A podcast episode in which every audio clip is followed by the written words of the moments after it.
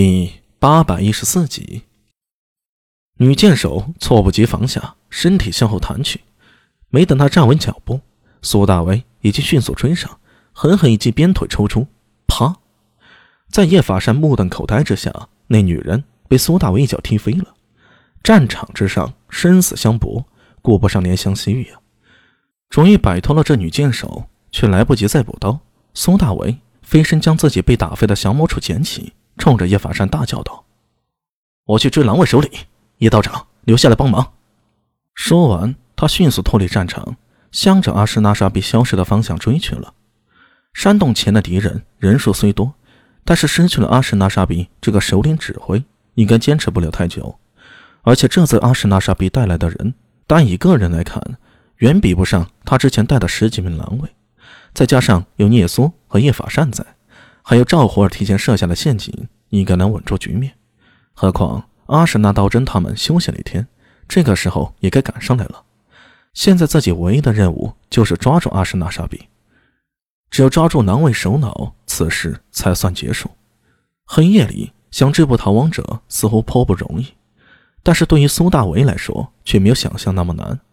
冰雪上人跑过的痕迹，草木的折断，还有树头。刮下的一缕丝帛，这些都像黑暗中的指路明灯，替苏大伟指明了阿什纳沙比逃亡的方向。月光斜照在蔓延起伏的山脉上，隐隐见到前方有人影在狼狈的奔逃。败了！阿什纳沙比的脸色铁青，直到此刻，他仍无法相信，也无法接受自己失败的事实。率领一百五十人，战士一百，剑士五十人。再加上两名西突厥的萨满大巫兼神箭手，那两名大巫都是富汗帐下极为倚重的艺人，结果折在了这里，都不知道要如何跟富汗交代。一想到这里，阿什纳沙比的脸色更加难看，心头难过的像是要滴血。好在，他伸手摸了摸自己的怀里，那封信，从唐军大营中偷出来极有情报价值的信还在，还带有温度。如果将此信交给傅寒，应该能将功折过。他又想，此次为何会失败？那些唐军斥候厉害吗？也不过就是自己手下狼卫的水准，都是突厥人，谁还不知道谁的根底呢？问题就出在那个带队的人身上，叫苏大为的不良帅身上。此人初看呀平平无奇，但是每次都能力挽狂澜，而且运气极佳，在金山故道上。他一人便杀了阿什纳沙比身边四名男卫，逼得阿什纳沙比不得不狼狈逃走。好不容易借着地形设下了一个大陷阱，借着雪崩将这些人淹没。谁知这苏大伟又没死。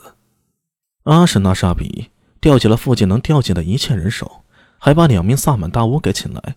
原本是一场偷袭，一场碾压式的大胜。但是就在这种实力悬殊的情况下，一名大巫。却不知被从哪里冒出来的道士给烧死了。另一人跟苏大为缠斗，看上去也凶多吉少。阿什纳沙比多少有些相信天命，他甚至暗自心惊的想：这苏大为是否是自己命中的克星呢？天敌，不能多想。只要这次活着回去，他日卷土重来，今日之仇必将十倍、百倍报之。阿什纳沙比也有一颗坚韧的心脏。他有成为名将的潜力，但是这一切都建立在活着逃回西突厥的基础上了。身后听到一个可怕的脚步声正在迅速逼近，阿什纳沙比脸色大变，勉强回头看了一眼，看到他毕生的梦魇，那个唐将叫苏大为的不良帅，正在身后林许外拔足狂奔，以不可思议的速度向他追来。前方出现一片树林，阿什纳沙比一头钻了进去。